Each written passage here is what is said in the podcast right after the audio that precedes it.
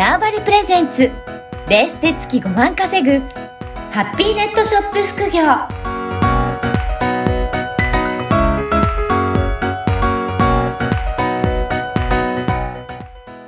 こんにちは、小ラボの岡田です。こんにちは。可能性を広げるネットショップアドバイザーのおじろです。おじろさん、今回もよろしくお願いします。よろしくお願いします。はい、今回はどういったテーマでお話しいただけるでしょうか？えっと、今回なんですけれども、あの、私実は3月30日までクラウドファウンディングに挑戦しておりまして、はい、あの、ま ご支援いただいた方が168人で、まあ、100万円以上のあの支援金っていうのをいただいて、うん、たいまあそういったことがありまして、で、なんか、クラウドファウンディングを実際やってみて、すごく良かった点がいくつかありましたので、あの、せ、ね、今後、あの、検討されている方もいると思うので、少しそのあたりを今日はお話しできたらと思います。そうですよね。最近本当にクラウドファンディングやってる方も増えたんじゃないかなと思って、はい。あの、私自身も経験はあるんですけど、はいこれしっかり本当、あの、理解してやらないと、本当全然し支援集まらないような方もいらっしゃるし、うんすごく集まるような方もいらっしゃるから、やっぱそのあたりのね、違いとかもやっぱりしっかり、えー、把握してからやった方がいいんじゃないかなと思うので、ぜひね、そのあたり教えていただきたいんですけど、はい。はい。ポイントとしてはどういったところがあるんでしょうかね？ありがとうございます。そうですね。えっと、ポイントとしてはうん、告知のタイミング、うんまあ、結局、クラウドファウンディングって、あの、ものを、そのものがもちろん、ものとかサービス魅力的で、うん。まあ、お金をこう、まあ、支援する人ももちろんいるんですけれども、そちらももちろん大事ですけど、このプロジェクトオーナーって言われる起案者が何考えてやってるのかっていうとこが、やっぱり一番大事かなっていうふうにうん感じました。そうですね。うん。あの、私も、あの、最初、うんと、まあ、ちょっとすごいバタバタしてたね。年末の時とかにクラウドファンディングの準備始めちゃって、全然告知もしてなかったんですけれども、はい。あの、まず、やっとけばよかったなとかって思うことからお話しさせてもらうと、はい。まず、えっ、と、まあ、私の目標として今回クラウドファウンディングやった理由は、今、あの、もうすぐ出来上がるんですけれども、あの、つながる場っていう、うん。まあ、イベントの主催者と出展者のためのコミュニティアプリっていうものを、あの、の、まあ、販売促進とか、ちょっとした機能、うん。機能のためにちょっと支援、資金が欲しいっていうことでやったんですけれども、で、はい。それ先にもっと目標、なんか大きい目標を言えば、あの、アプリ作りたいっていうよりも、なんか生み出す人たち、クリエイターって言われる人たちの稼ぐ機会と、あと稼ぐ力をエンパワーメントして、うん、なんかそういう人たちにどんどん今よりももっとお金を稼ぐっていう機会を持ってもらって、日本の GDP を倍にしたいっていう目標があったから、じゃあ最初にもうつながる場が、人との縁が必要だってことで、まあアプリを作っ、まあ、あの、作るってことに至ったんですね。はい、で、どうしても、なんか私もそ、あの、最初は恥ずかしかったので、そういうこと言わずに、アプリ作るから支援してくださいみたいな風に言っちゃったんですけど、今思えば日本の GDP 倍増プロジェクト第1弾とか言って、やっとけばよかったなとか、本当にもっとその先に自分がどんな世界を作りたいかっていうのを考えて、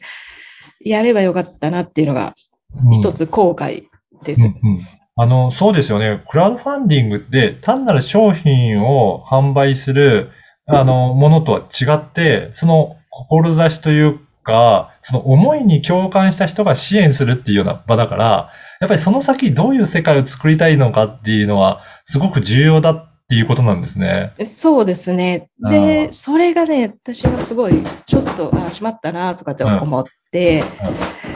うんうん、今後、まあ、もし今ね、聞いてる方でやろうかなって思う人は、ただ単に目の前の商品を売るとかじゃなくって、これを売って、じゃあ手に取った人が何を実現してほしいかっていうところまで考えてプロジェクトを作ると、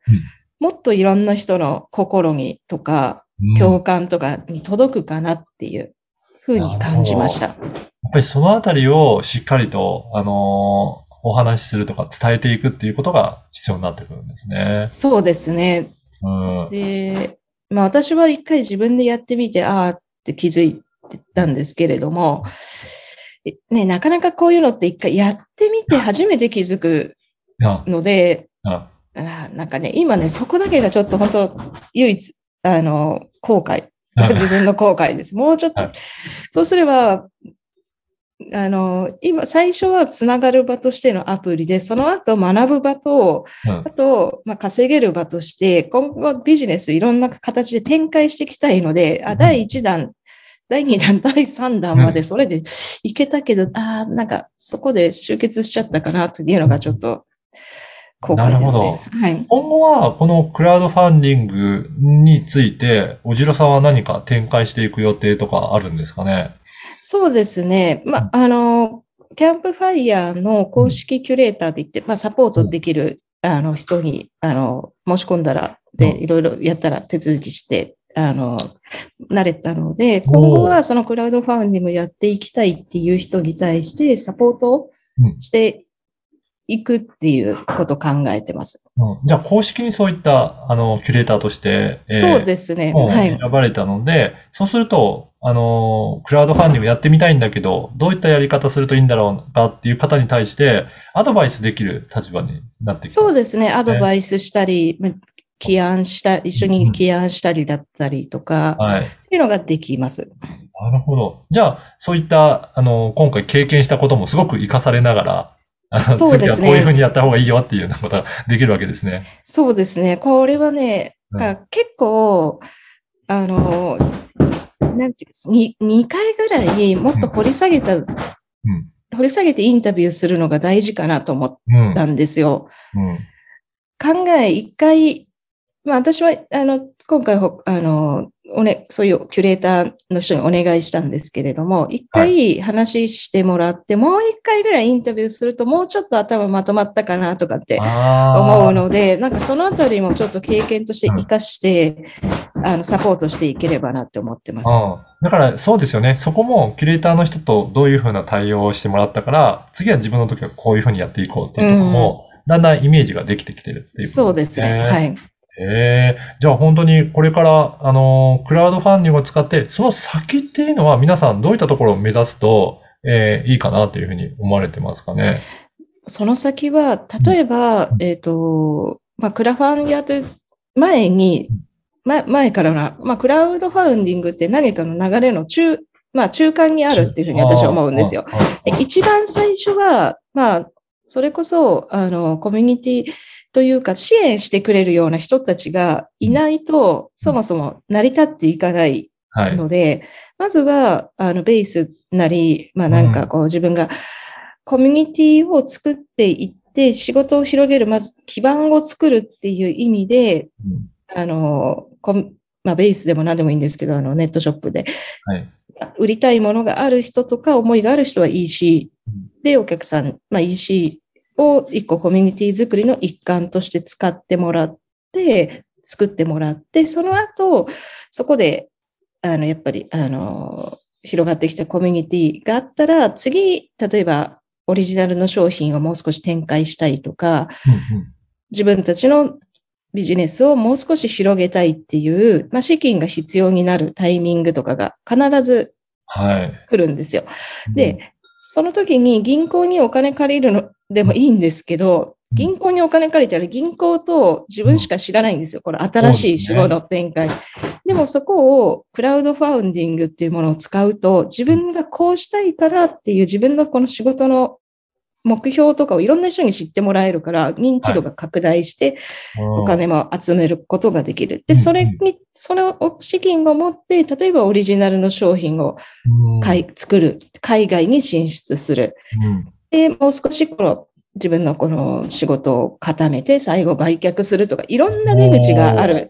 と思うので、そこは何を最終的に目指すかによっ確て、おそらく出口の作り方とかも違ってくるかなって思います。いや、本当に夢が広がるような感じで、だから、クラウドファンディングは最終的なものではなくて、そこを中間にして、次のステップの足がかりにするっていうように考えると、じゃあどういうふうな出口があるので、そこに向けて、どういった、あの、